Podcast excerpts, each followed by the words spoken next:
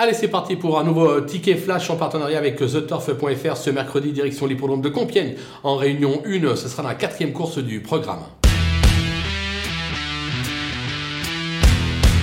Dans cette épreuve, on va tenter un petit euh, couplet gagnant placé de deux chevaux. On va s'appuyer d'abord sur le numéro 3, Promeneur, qui vient enfin d'ouvrir euh, son palmarès. Jusqu'à présent, c'était euh, deux accessites cette année.